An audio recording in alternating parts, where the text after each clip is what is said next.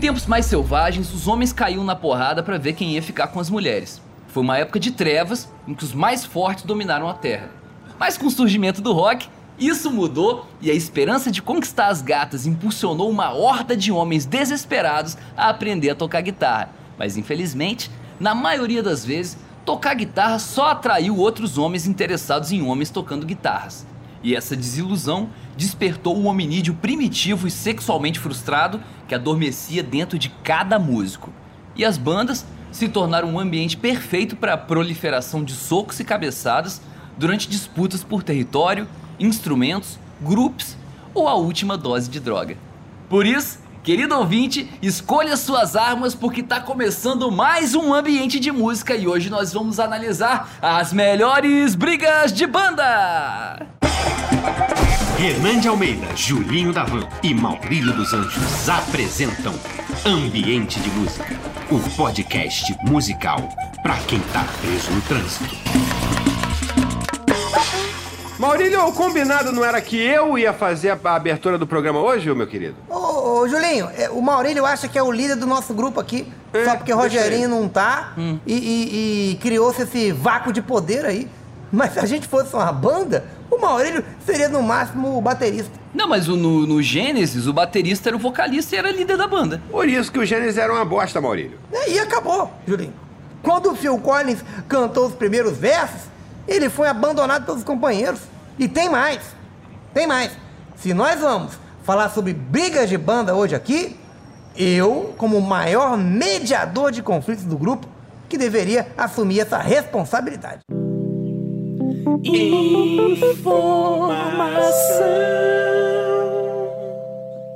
O conjunto The Police tinha uma linha riscada no meio do palco definindo o espaço de cada músico. E quem ultrapassasse essa linha era brutalmente agredido. É, mas o The Police eles também saiu na porrada no estúdio. Claro, a melhor maneira de você decidir quem é o líder de qualquer banda é dando um botadão na cara da pessoa. Qualquer criança que tá começando na banda da igreja sabe disso, gente. É, e, e um grupo chamado A Polícia precisa se expressar artisticamente com violência. Mas a gente não pode esquecer de falar da banda que inventou tudo na música pop, e eu tô falando da grande banda Beatles, que inclusive inventou também a briga de banda. É, mas depois do falecimento do John Lennon, eles ficaram, né, os Beatles, muito prejudicados no quesito briga. Inclusive, sobre isso eu tenho informação. Outra informação.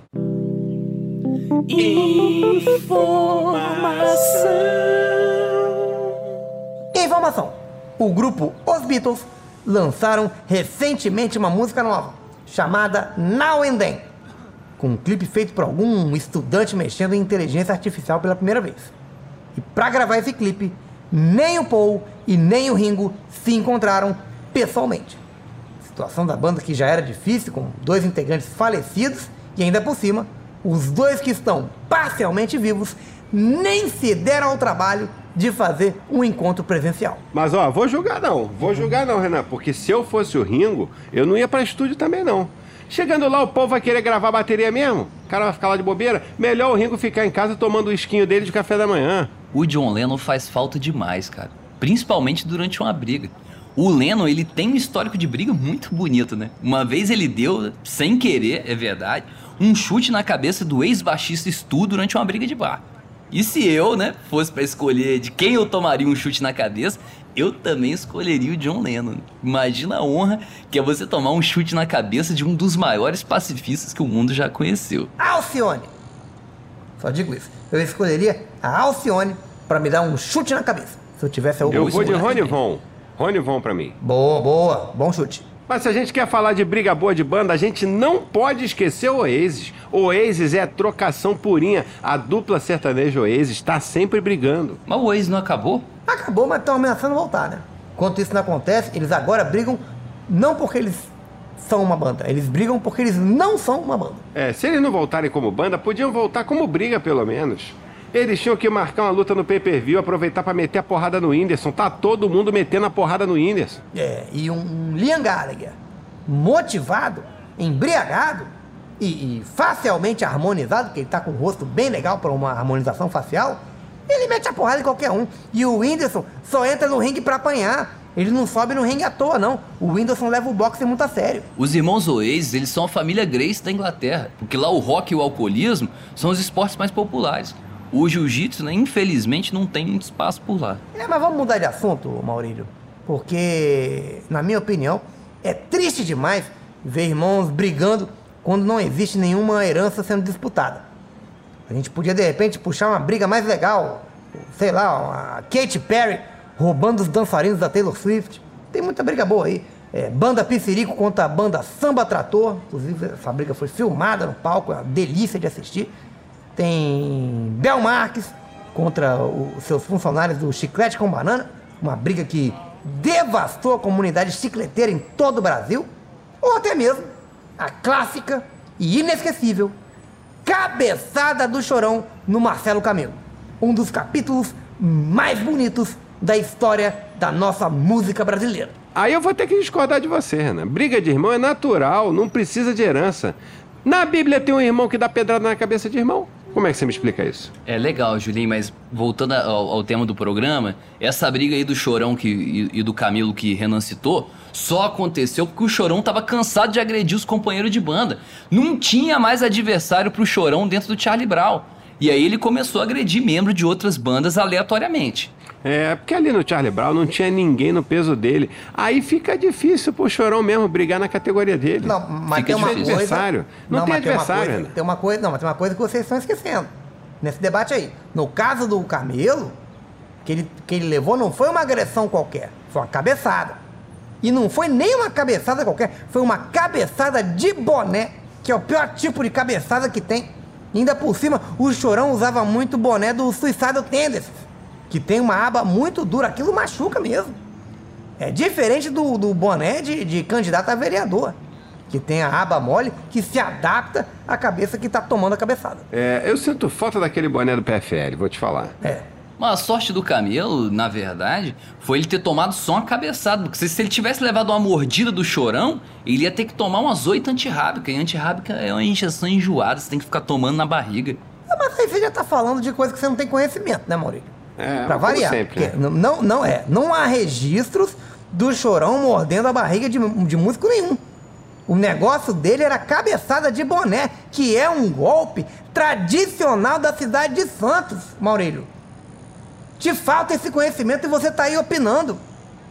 Sem ter como opinar. Um- um- uma cabeça, a e a cabeçada de boné foi muito popularizada pelo também santista Serginho Chulapa, especialmente contra a imprensa. É, parece que vão fazer um filme sobre a vida dele e José Loreto tá cogitado pra interpretá-lo, hein? Vai- vai interpretar o Serginho Chulapa, Julinho? Não, chorão, pô. Ah, que pena. O o Zé Loreto de Serginho Chulapa ele ia arrebentar. É, mas Loreto vai fazer o chorão. Escolha que foi duramente criticada pela Sônia Abrão, que além de jornalista, pra quem não sabe, é prima do chorão. Que família talentosa, Renan. E eu só tô falando do talento artístico. Eu não vou nem entrar no mérito da inteligência acima da média, que aí é Nossa brincadeira. Senhora. Nem entra nesse mérito. Ó, eu já falei e vou repetir. Toda vez que vão fazer um filme sobre uma pessoa feia, eles chamam o ator bonito o Zé Loreto. Toda biografia chamam o Zé Loreto. É a do Chorão, é a do Serginho Chulapa. Daqui a pouco vão fazer um filme sobre o padre Júlio Lancelotti e vão convidar o Loreto para interpretar o Lancelotti. É, mas é importante a gente lembrar, e eu digo sempre isso aqui, que a pessoa, quando agride, ela tem motivo dela para agredir. E essa lei é, é praticamente imutável. Então, o Chorão, ele deu essa cabeçada no, no Marcelo Camelo, né, do grupo Los Hermanos, porque o Camelo tinha dito que o Charlie Brown Jr. era uma banda de comercial de refrigerante. E o, o, o Chorão ficou revoltado, sendo que o maior sucesso do Charlie Brown foi aquele comercial de refrigerante lá, que ele para o show só para constranger um rapaz da plateia que, que não estava vestindo as cores do refrigerante Coca-Cola. Quem quiser procurar na internet aí, esse, esse comercial é muito legal. O pop rock brasileiro dos anos 90 tem muita briga boa, galera. E ao contrário do que aconteceu com as canções, as brigas sobreviveram ao tempo. O Cidade Negra, por exemplo, parecia uma torcida organizada de tanta briga que rolava. É, mas uma coisa eu nunca concordei em relação a isso. Quem é Tony Garrido pra ficar arrumando briga no... Sim, mas quem que é ele? Quem que ele pensa que é pra ficar arrumando briga no Cidade Negra? Ele nem é o, o- o membro fundador. Quando ele entrou na banda, o pessoal já estava brigando há muito tempo, com muita qualidade. Sendo que o vocalista anterior era muito melhor que ele. Mas, infelizmente, como acontece com, com muitos profissionais, teve que ser substituído por uma pessoa mais bonita que ele. E aí a banda decolou. Ah, então deviam ter botado o Zé Loreto pra cantar no Cidade Negra. É, sobre o Cidade, falam muito das brigas que o baterista Lazão teve com o resto da banda, né? Que o Lazão tentou dar um soco no Tony, acabou acertando no baixista lá que ninguém lembra o nome. Aí Lazão nega, ele já falou mais de uma vez que eles eram como irmãos. Mas se tem, é, isso já foi falado aqui, gente, é, é o básico. Às vezes a gente peca no detalhe, né? Se tem pessoa, doutor Lazão, com quem você bate e apanha o tempo todo, é teu irmão, você não deve ter irmão. Você é muito família, Julinho. Família é pra isso, é pra brigar, pra mandar uma figurinha. Sem minha avó eu não sou ninguém. As coisas que eu mais valorizo, vou deixar anotado aqui, são família, minha van e meu maço de Marlboro Light. Mas eu queria era ler um trecho aqui do relato do Tony Garrido sobre essa briga dele com o baterista Lazão. Posso ler? Não, não, não mexe com isso não, cara. Deixa isso pra lá. Tony disse, abre aspas. Eu pedi para o nosso querido engenheiro de palco ir lá no estúdio na casa do Lazão buscar meus equipamentos. Primeiro, ele foi impedido de entrar durante um mês na casa. Um mês depois, não tinha nenhum instrumento. A primeira desculpa foi que, sei lá, entra muita gente aqui. Aí uns dias depois ele disse: Ah, o caseiro da casa do lado, acho que esse cara roubou, mas ele não trabalha mais aqui. Aí teve um dia que ele falou exatamente o seguinte: aspas dentro das aspas. Os instrumentos Puta do Tony aquelas guitarras, tudo podre, tudo estragado, aquelas merdas todas, quer saber? Vendi, vendi tudo mesmo. Tava tudo com cupim. É, tem que ver se esses cupins não se alastraram pelo corpo do próprio Lazão. Ou pior, pelo corpo do Tony Garrido, que tem um corpo muito mais bonito. Que cupim alastra. Mas você vê aí, né? A gente refletindo sobre essa, esse relato. Que triste a situação desse caseiro que roubou os instrumentos, supostamente, né? Um multi-instrumentista, mas que para complementar a renda tem que roubar instrumentos do grupo Cidade Negra. É, multi-instrumentista, mas não roubou a bateria do Lazão, né? É, ele era um caseiro mais melódico, né, Maurício? Não, E, e o músico sem seu instrumento, a gente sabe que ele fica desarmado. Às vezes uma guitarrada nas costas apazigua uma situação, uma, resolve uma discussão. Instrumentos musicais podem ser muito úteis no conflito, sim. Todo músico sabe disso. Então, atenção, você jovem que está entrando agora no, no mundo da música, formando uma banda, escolha bem o seu instrumento musical. Depois não vai reclamar que apanhou de um companheiro de banda se o que você tinha na mão para se defender era uma falta doce. É, não é à toa que a polícia militar tem banda. Aí, queria falar nada não, mas vou falar. Renan começou um debate muito importante aqui. Qual o melhor instrumento pra agredir alguém da sua banda? Eu voto no violoncelo. É, cara, o, o violoncelo é bom porque ele é pesado, né? Como arma e na sonoridade também. Mas é muito lento. É igual você jogar com Honda no Street Fighter. Pode ser, não tinha feito essa analogia com Honda, bela analogia. Obrigado. Mas a pior situação numa situação de briga de banda é a do baterista. Porque qualquer pesada que ele toma nos peitos, ele fica preso ali na ferragem do próprio instrumento. É pior que acidente de carro. A bateria é um fusca, gente. O baterista nocauteado tem que ser retirado pelo corpo de bombeiros. Olha a humilhação diante dos companheiros de banda que estão ali tentando bicar tua cara. É, mas, mas nessas situações é, de conflito, pra mim, meu, meu- meu- minha opinião pessoal, quem vence é a nossa MPB. Então meu voto vai pro instrumento violão, que dá a possibilidade de ser quebrado na cabeça de um colega de banda e a cabeça dele ainda fica presa ali no instrumento, né? Com o agressor podendo ficar manuseando o oponente igual um enforcador de carrocinha. E também depois dá a possibilidade de usar o violão como um meio para você arremessar o colega em cima da bateria. Aí é só ligar para os familiares e para o corpo de bombeiros. É. Eu, infelizmente, discordo de você. O violão é levinho, é oco por dentro, é feito da mesma madeirinha da caixa de catupiry. É um instrumento de baixíssima letalidade, Renan. É um instrumento que o Chaves usa para agredir. Pepe Legal usa para agredir. Como é que você vai levar a sério um personagem de comédia infantil? Eu acho, pensando refletindo um pouco melhor, que o contrabaixo elétrico, esse sim, é um instrumento sólido que proporciona uma agressão sólida. Aí estamos falando de traumatismo craniano, estamos falando de um osso quebrado. Porque a pessoa, quando agride, Renan, Ela quer machucar. Mas, mas, mas, Julinho, você acabou de votar no violoncelo, você vai votar de novo, cara? Isso aí é fraude eleitoral. eu tô em constante aprendizado, Maurílio. Eu tô evoluindo. Eu não tenho vergonha de mudar de opinião, não. Sobre.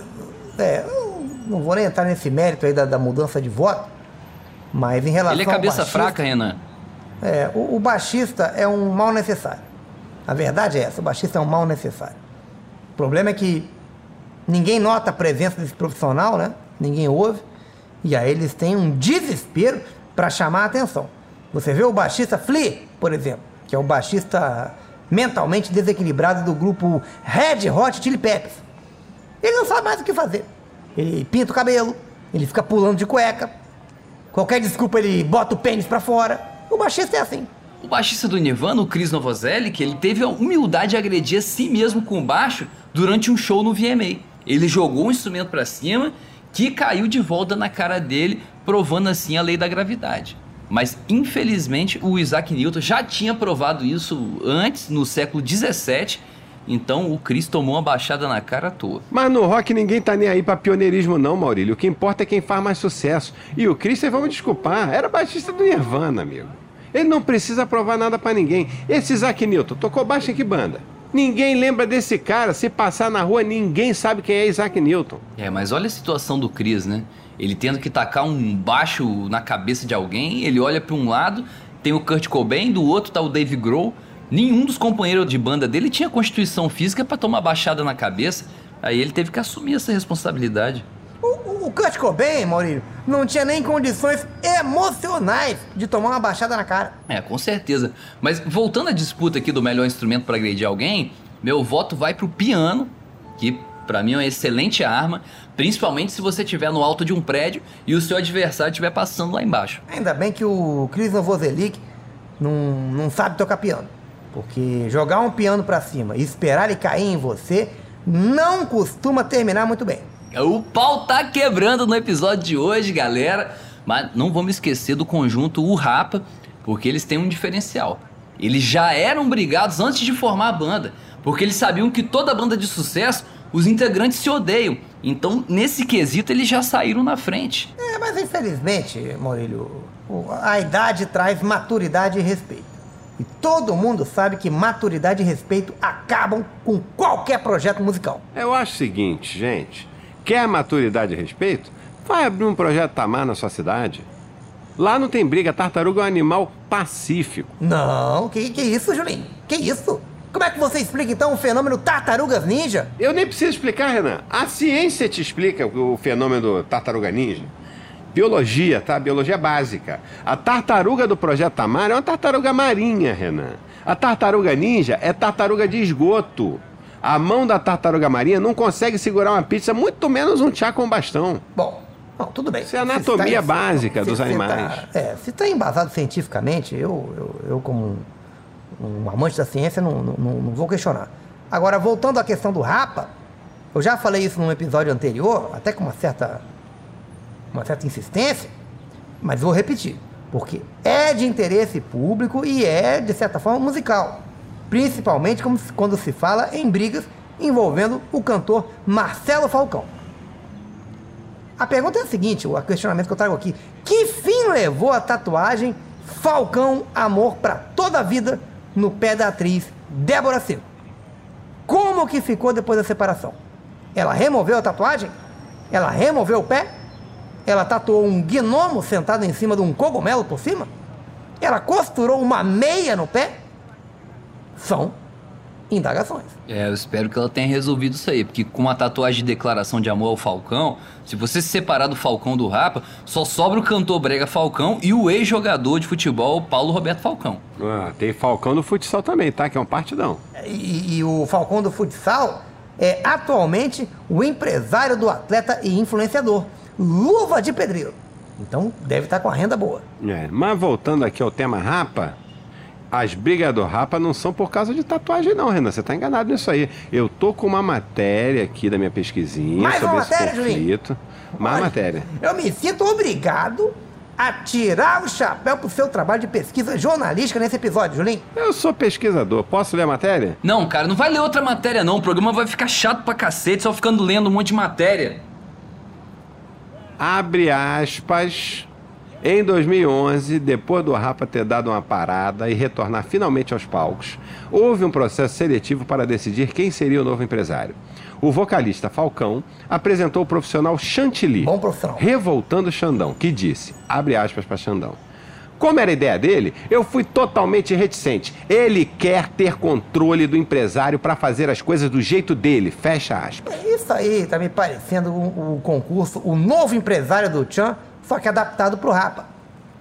O Falcão apresentou esse profissional Chantilly, mas todos os outros membros foram contra, eu imagino, porque o nome Chantilly, infelizmente, para algumas pessoas, não transmite uma, uma seriedade na hora de fechar um contrato. A nossa MPB tem muita briga boa, não fica devendo pra briga de MPB de nenhum outro país, galera. E olha que a gente nem falou do Legião Urbana. Uma banda que tem um conflito bem peculiar, porque agora quem tá brigando com a banda é o filho do Renato Russo. O filho é a pior doença sexualmente transmissível que existe. Porque mesmo depois da- de que você morre, é uma mazela que sobrevive e fica anos ainda brigando com os integrantes remanescentes da sua banda. É, a música brasileira tem muita briga boa, tem muita DST, mas as melhores brigas de banda que tem são do black metal norueguês. Não tem chorão, não tem rap que supere. Os caras tacam fogo em igreja com a sua avó rezando dentro e foda-se. Mata colega de banda com facada no crânio, tira a foto e põe na capa do disco.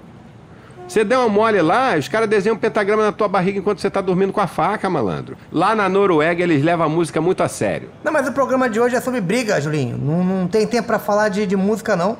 Até porque acabou o tempo do programa já. Pô, mas já acabou? Acabou. Pô, justo agora que eu ia falar da, da vez que a Paula Toller jogou um pandeiro na cabeça do Leone. Ambiente de música.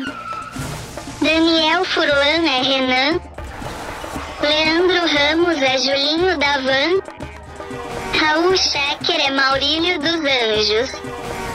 Roteiro de Daniel Furlan, Davi Benincá, Leandro Ramos, Pedro Leite, Raul Schecker. Redação final, Raul Schecker. Edição de Rodrigo Gonçalves. Uma coprodução Canal Brasil e Globoplay. Ambiente de música é ambiente de droga. Droga.